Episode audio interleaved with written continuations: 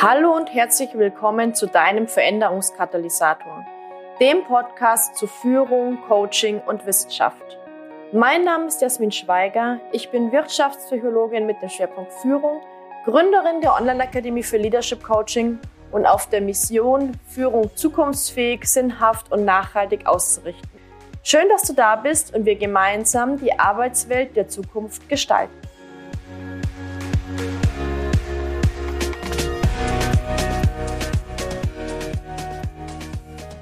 Herzlich willkommen zu einer neuen Folge des Veränderungskatalysators. Ich sitze hier in der spanischen Sonne. Wir sollen morgen sogar bis zu 30 Grad bekommen im Raum Barcelona. Und ich habe gedacht, heute ist der perfekte Zeitpunkt, um mal über Neuroleadership zu sprechen. Neuroleadership ist letztendlich der englische Begriff für gehirngerechte Führung. Der Begriff Neuroleadership wurde 2006 geprägt von David Rock und Jeffrey Schwarz. Und sie wollten eben in der Führungsforschung auf die Neurowissenschaften zurückgreifen, um die Führungseffektivität zu steigern.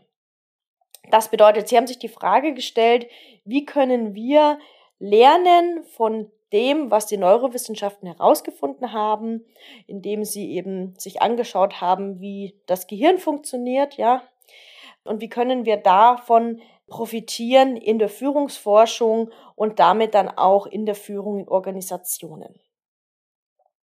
Und bevor wir jetzt in Neuroleadership einsteigen, möchte ich ein, ja, ein Ordnungsprinzip des Gehirns vorstellen.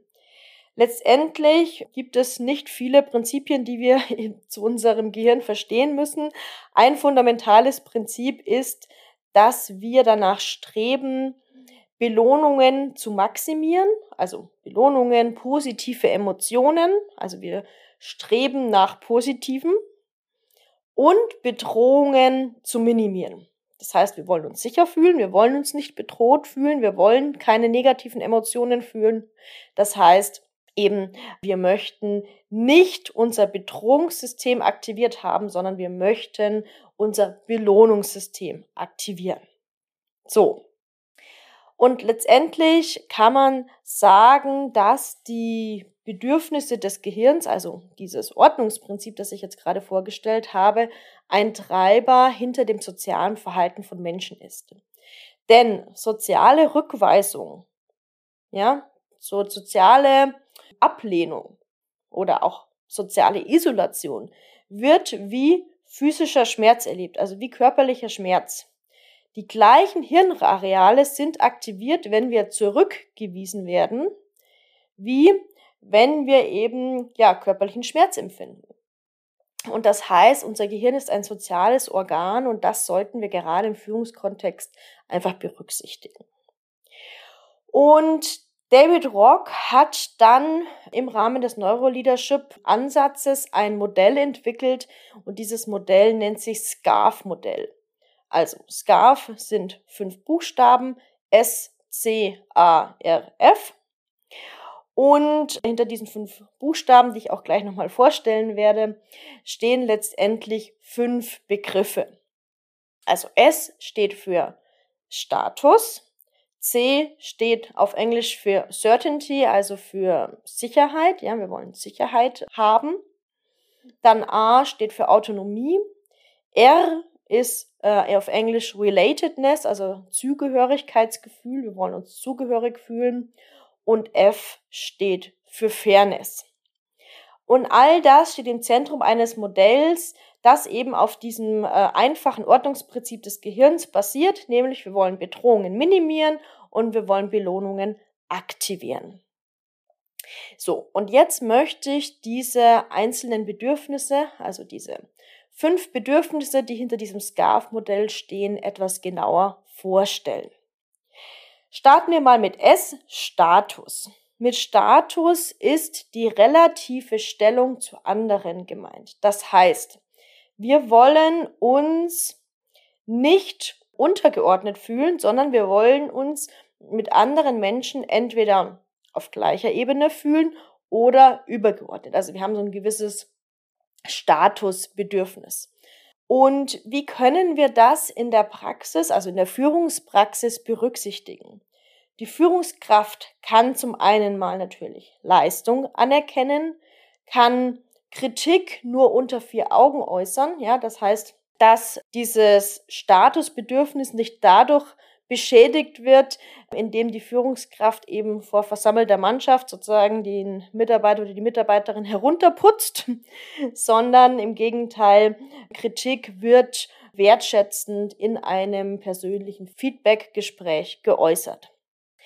Außerdem zählt dazu, dass zum Beispiel die Führungskraft die berufliche Weiterentwicklung unterstützt, dass man miteinander im Team kollegial umgeht, dass leistungsförderliche Rahmenbedingungen geschaffen werden und dass Aufgaben stärkenorientiert verteilt werden. Ja, also ich habe ja auch in dementsprechend eine gute Stellung im Team, wenn ich Aufgaben erledigen kann, für die ich Experte oder Expertin bin oder wo ich eben meine Stärken sehr gut einsetzen kann und damit natürlich wieder Anerkennung bekomme von den anderen oder auch einfach eine positive Bestärkung, dass ich etwas kann, indem ich eben in dieser Aufgabe aufgehe, ja, und ähm, da auch irgendwie vielleicht sogar in den Flow komme in der Tätigkeit.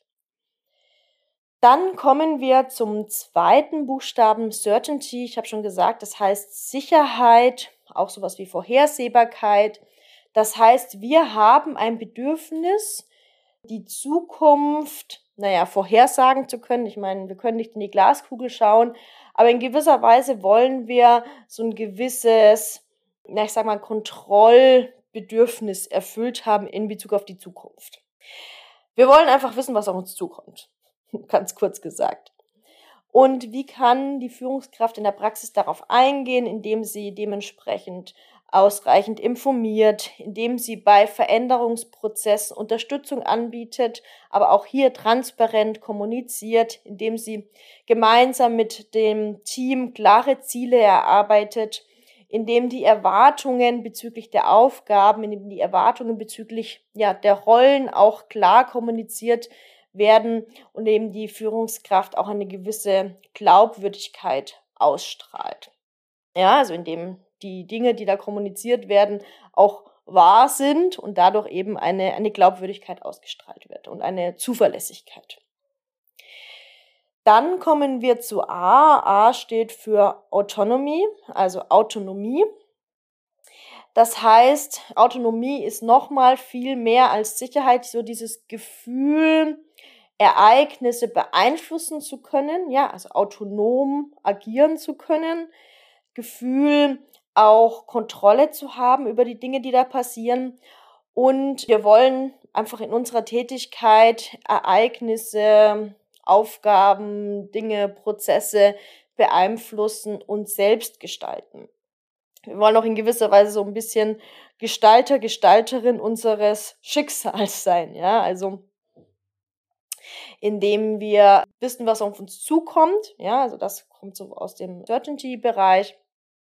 Aber dann auch aktiv die Kontrolle haben oder zumindest das Gefühl der Kontrolle haben.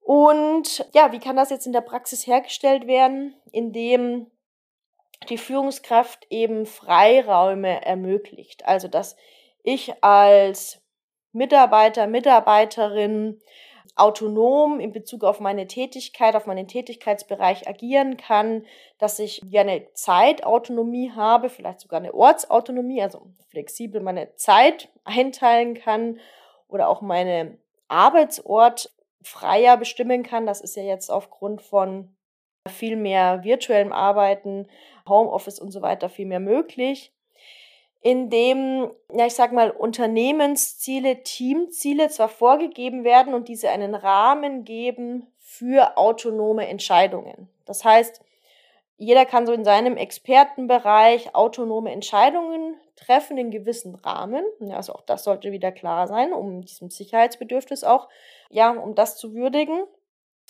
Aber eben hier auch wirklich dann autonome Entscheidungen treffen zu können.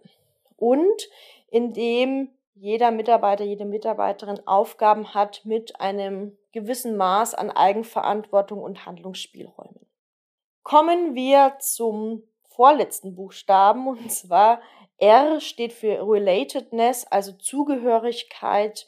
Es geht um ein Zugehörigkeitsgefühl, es geht um gute soziale Beziehungen im Team, am Arbeitsplatz und es geht um ein Sicherheitsgefühl in der Gruppe.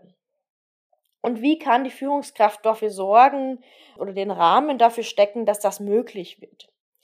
Indem zum einen mal ein vertrauensvoller Umgang gefördert wird, ja, also indem ich sozusagen auch in, in das Teamgefühl Zeit und, und Energie investiere, indem eben Teamarbeit auch gefördert wird, indem der ja, Rahmen geschaffen wird, dass soziale Beziehungen überhaupt entstehen können und das auch unterstützt wird, ja, also indem Austausch gefördert wird, Kommunikation im Team gefördert wird, Zusammenarbeit, Kooperation im Team gefördert wird und natürlich auch, indem gefördert wird, dass sich Mitarbeiterinnen und Mitarbeiter mit der Organisation und dem Team auch identifizieren können. Ja, indem so ein Wir-Gefühl dann auch entstehen kann.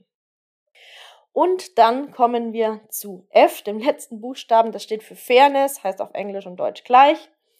Und hier geht es wirklich um einen fairen Austausch zwischen Menschen, um einen fairen Umgang miteinander, in dem zum Beispiel bedürfnisgerecht kommuniziert wird, in dem ja Gleichbehandlung im Team herrscht, in dem auch ehrlich miteinander gesprochen wird und es transparente Strukturen und Prozesse gibt, in dem auch sowas wie Entlohnungsgerechtigkeit vorhanden ist oder auch Aufgaben gerecht und transparent verteilt werden. Also alles, was eben darauf einzahlt, dass Menschen sich fair und wertschätzend behandelt fühlen. Genau, so.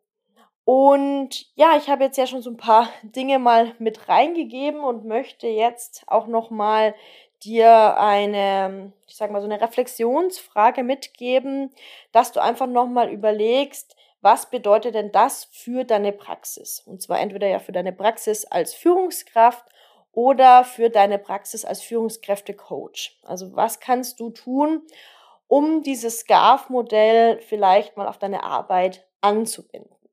Das möchte ich dir einmal mitgeben und dann möchte ich aber auch zum Schluss noch mal einen, ja, eine Einschränkung mitgeben, weil wir haben jetzt natürlich sehr viel über Sicherheit, Kontrolle, Beeinflussung, Selbstgestaltung, Fairness und so weiter gesprochen. Aber ich habe ja schon einige Podcast-Folgen zum Thema VUCA gemacht. Ja, also zum Thema volatile Umgebung, zum Thema wenig Vorhersehbarkeit, zum Thema was ändert sich in der Führung, gerade in Zeiten von Krise etc. Ja, Pandemie was wir da gerade alles so erleben oder auch in den letzten Jahren erlebt haben. Und gerade in diesem Kontext ist es natürlich nochmal viel, viel schwieriger für die Führungskraft, für all diese Aspekte zu sorgen. Also wie soll ich sozusagen für Sicherheit sorgen, wenn ich selbst diese Sicherheit als Führungskraft gar nicht erlebe, wenn sozusagen die Sicherheit auch im Außen überhaupt gar nicht vorhanden ist, weil wir zum Beispiel jetzt während Corona-Pandemie gar nicht wussten, was wird nächste Woche sein, welche Regelungen wird es da geben, werden wir überhaupt äh, alle zusammenkommen können und so weiter. Das war jetzt natürlich ein Extremfall, aber wir merken ja schon, dass die ähm, Dynamik der Krisen im Umfeld einfach zunimmt. Genau, also das heißt, gerade in diesem Kontext ist es natürlich nochmal viel, viel schwieriger. Und da ist es natürlich auch so, dass das Bedrohungssystem der Führungskraft selbst auch aktiviert sein kann. Ja, und das sind einfach automatische Prozesse, die da ablaufen. Und gerade in diesem Kontext ist es einfach nochmal viel wichtiger, selbst reflektiert an die ganze Sache ranzugehen. Gerade als Führungskraft oder auch als Führungskräftecoach, diese Selbstreflexion zu fördern, die Selbstkenntnis auch zu fördern, auch zu wissen, wie reagiere ich, ja, als Führungskraft, wenn die Sicherheit gerade nicht gegeben ist? Und was können wir trotzdem tun in der Organisation, um diese Aspekte vielleicht trotzdem zu fördern und vielleicht trotzdem nochmal viel mehr transparenter zu kommunizieren, nochmal mehr Unterstützung zu geben und so weiter. Genau, also auch das nochmal als Gedankenanstoß. Ansonsten war es das heute von mir. Ich hoffe, du hast einige Impulse für dich mitgenommen und wir hören uns nächste Woche wieder.